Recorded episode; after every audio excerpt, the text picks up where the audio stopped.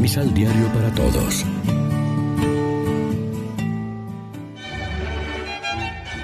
Proclamación del Santo Evangelio de nuestro Señor Jesucristo, según San Mateo.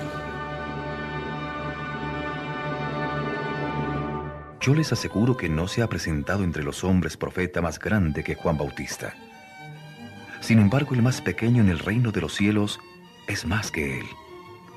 Desde que vino Juan Bautista hasta ahora, el reino de Dios irrumpe con fuerza y los esforzados entran en él.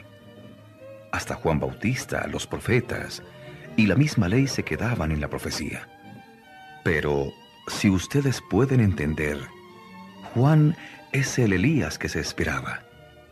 El que tenga oídos, que entienda. Lección Divina Amigos, ¿qué tal? Hoy es jueves 9 de diciembre y a esta hora, como siempre, nos alimentamos con el pan de la palabra. La figura de Juan el Bautista comienza hoy a cobrar relieve en el paisaje expectante del Adviento, hasta el punto de que será central en el Evangelio diario desde hoy hasta el día 16 de diciembre inclusive. Comienza la etapa del precursor, a quien sigue acompañando hasta ese día en la primera lectura otra de las figuras del Adviento, Isaías. Ambos profetas encarnan la espera del Adviento precristiano.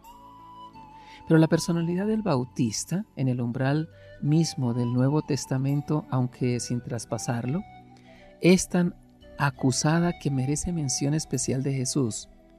Les aseguro que no ha nacido de mujer otro más grande que San Juan Bautista. Y luego añade, aunque el más pequeño en el reino de los cielos es más grande que él. Esta afirmación de superioridad no es juicio cualitativo de valores personales, sino proclamación de un estado o situación mejor respecto de la salvación de Dios que trae su reino.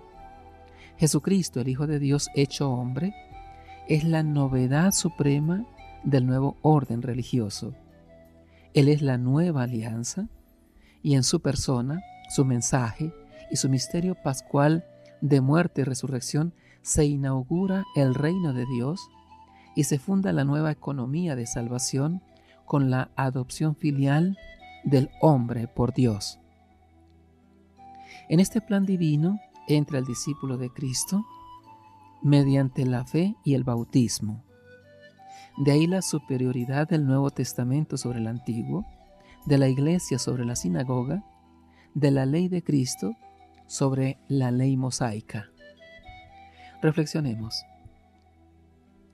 Esperamos la salvación únicamente de aquel que nos la puede dar, es decir, de Dios en su enviado Jesucristo.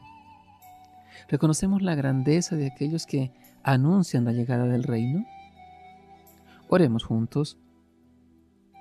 Señor, danos la fuerza y energía del reino para entrar en él, el talante de los esforzados que se comprometen a fondo.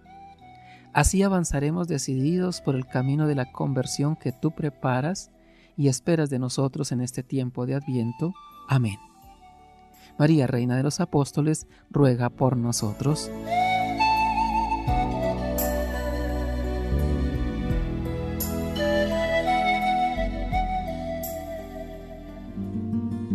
Complementa los ocho pasos de la Alexio Divina adquiriendo el emisal Pan de la Palabra en Librería San Pablo o distribuidores. Más información www.sanpablo.co Pan de la Palabra. Vive la reflexión.